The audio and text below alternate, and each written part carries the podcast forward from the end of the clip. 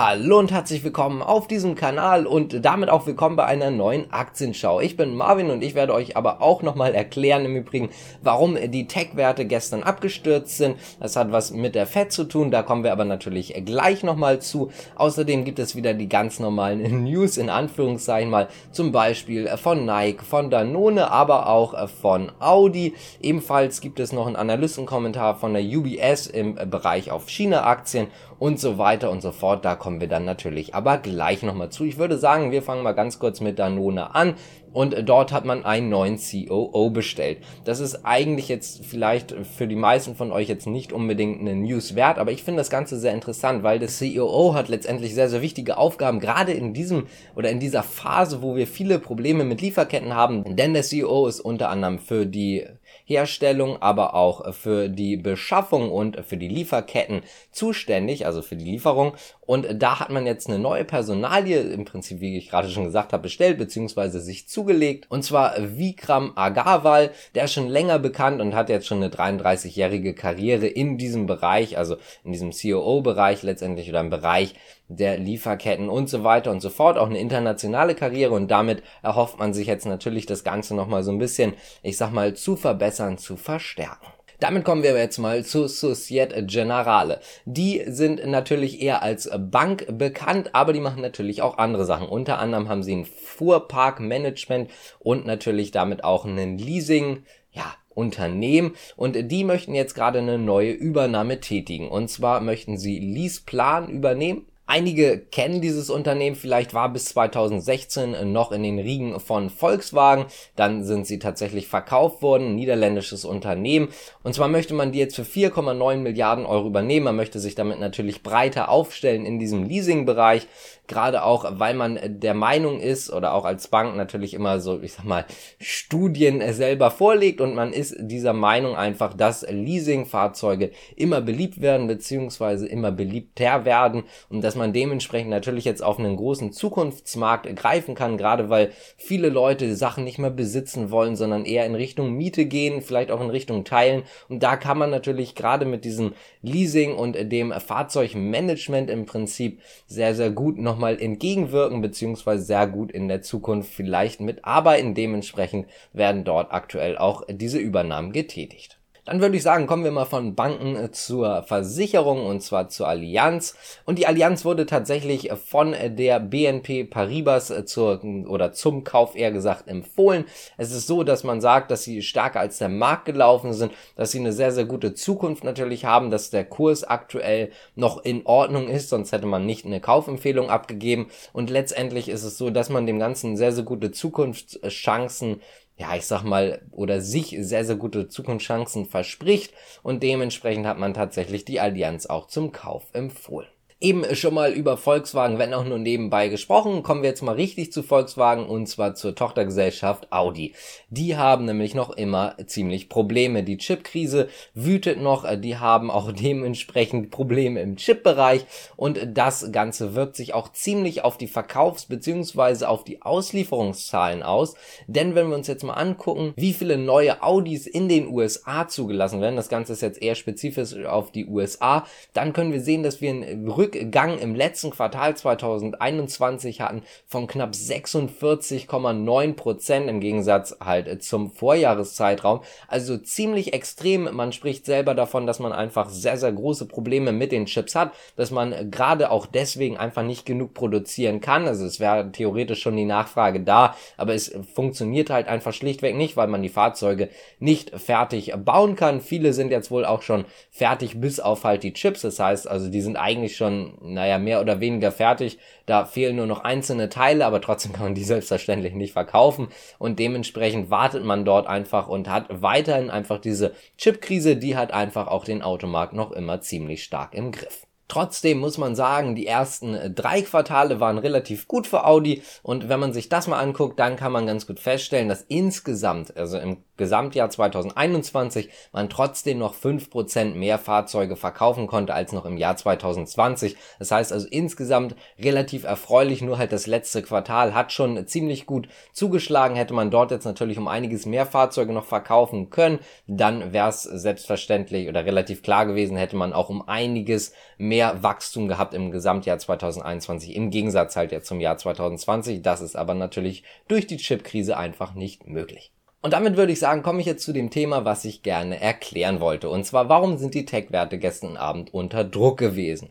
Das Problem ist im Prinzip bei der Fed, also bei der US-amerikanischen Notenbank. Es ist so, dass man gesagt hat oder aus dem Protokoll hervorgeht, dass die Inflation tatsächlich höher und auch hartnäckiger war, als man bisher erwartet hat. Da versucht man jetzt gegen anzugehen und zwar mit Zinsen. Die Zinsen sollen tatsächlich jetzt auch schneller kommen und natürlich auch schneller steigen. Das heißt also, die Zinsen Zinsen kommen jetzt tatsächlich früher als eigentlich erwartet, weil halt die Inflation auch höher ist als erwartet und die Zinsen steigen auch früher als erwartet. Und das ist so ein kleines Problem, zumindest für die Tech-Werte, erkläre ich gleich auch nochmal warum. Und letztendlich ist es so, dass man jetzt auf diese Inflation mit den Zinsen reagiert. Jetzt muss man natürlich so ein bisschen unterscheiden, welche Tech-Werte überhaupt. Sind das irgendwelche Tech-Werte, die hohe Schulden haben? Sind das vielleicht hoch bewertete Tech-Werte? Aber bei beiden oder bei allen Tech-Werten haben wir so ein kleines kleines Problem. Viele sind jetzt einfach sehr, sehr hoch bewertet. Wenn ich jetzt aber zum Beispiel Staatsanleihen habe, dort steigen die Zinsen, dann habe ich einen ziemlich großen Vorteil gegenüber Tech-Werten. Tech-Werte können natürlich relativ schnell auch mal richtig stark absacken, gerade weil sie vielleicht zu hoch bewertet sind.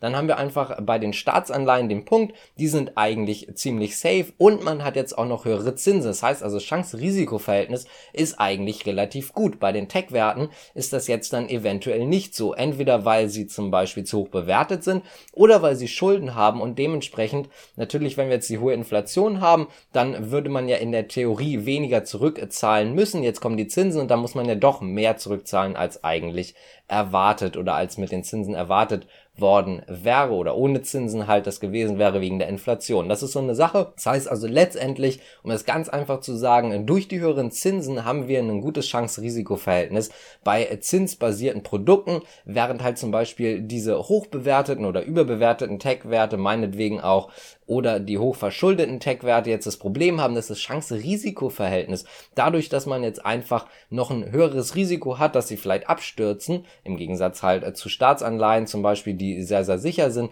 einfach höher geworden ist und dementsprechend sind sie einfach ein schlichtweg ein Ticken unattraktiver geworden.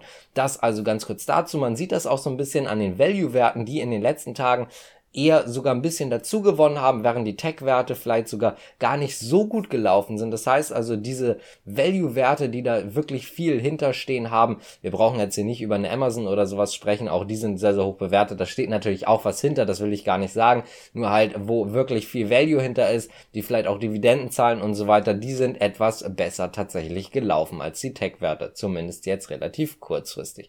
Das also einmal dazu. Ich hoffe, das Ganze war einigermaßen verständlich. Wenn euch das Ganze gefällt, könnt ihr auch gerne übrigens abonnieren und natürlich auch liken. Würde uns zumindest freuen und ich würde sagen, wir kommen jetzt nochmal zu China-Aktien und auch UBS, weil die haben eine, ja, sag ich mal, nicht Studie dazu rausgebracht, aber eine Meinung dazu rausgebracht. Es ist ganz einfach so, dass diese zwar sagen, dass China-Aktien oder sehr, sehr viele China-Aktien gerade sehr, sehr attraktiv sind, dadurch, dass der Markt einfach sehr, sehr schlecht gelaufen ist in China, aber man hat gleichzeitig auch nochmal davor gewarnt, dass sie zwar günstig sind, dass man aber nicht unbedingt jetzt gerade absehen kann, beziehungsweise selber auch nicht innerhalb der nächsten Monate erwartet, dass wir jetzt da eine ganz große Wendung haben. Das heißt also letztendlich selber erwartet man jetzt nicht gerade, dass die Wendung jetzt ganz schnell kommt, dass der China-Markt jetzt viel, viel besser performt als vielleicht der europäische oder auch der amerikanische Markt, sondern man sagt, die Aktien sind günstig, das heißt aber nicht, dass es sehr, sehr schnell dreht und die jetzt wieder eine bessere Bewertung haben. Dementsprechend wurde dort auch nochmal so ein bisschen zur Vorsicht ausgerufen. Auch wenn das Ganze vielleicht am Anfang attraktiv aussieht, heißt das nicht, dass sie als schnell steigen und man dort dann dementsprechend eine bessere Rendite hat als woanders. Außerdem ist es tatsächlich schlichtweg so, dass man eine ziemlich große Belastung hat und zwar durch den Immobilienmarkt. Da haben wir gestern ja schon drüber gesprochen. Wenn euch das nochmal genau interessiert, gerne nochmal ins Video gestern gucken. Ich werde das ganz kurz nochmal sagen. Der Markt, der Neubaumarkt vor allen Dingen, was Immobilien angeht in China, ist so ein bisschen ja, rückläufig jetzt nicht unbedingt, aber das Wachstum ist bei weitem nicht mehr da, wo es mal war. Das liegt natürlich unter anderem auch an diesen ganzen Problemen, die diese Immobilienkonzerne haben in China, zum Beispiel halt China Evergrande oder auch Kaiser. Und dementsprechend ist es so, dass man dort einfach sagt, auch nochmal abwarten, das ist ein weiteres Risiko. Wenn sich das so ein bisschen gegeben hat, dann kann man auch durchaus mal überlegen, diese Investments in China fortzuführen. So, dann kommen wir, würde ich sagen, direkt mal zu Nike. Und zwar verklagt Nike tatsächlich Lulu Lululemon, die haben im Prinzip ein Fitnessprodukt und das verstößt zumindest laut Nike selber gegen ihre Patente. Nike hat natürlich Patente auf spezielle Sachen, die sie entwickelt haben oder die sie, ich sag mal, erfunden haben. Dort geht es zum Beispiel auch um einen Home Fitness Spiegel und da werfen sie dieser Firma halt einfach schlichtweg vor, dass sie dort Patentverletzungen letztendlich, ja, getätigt hat.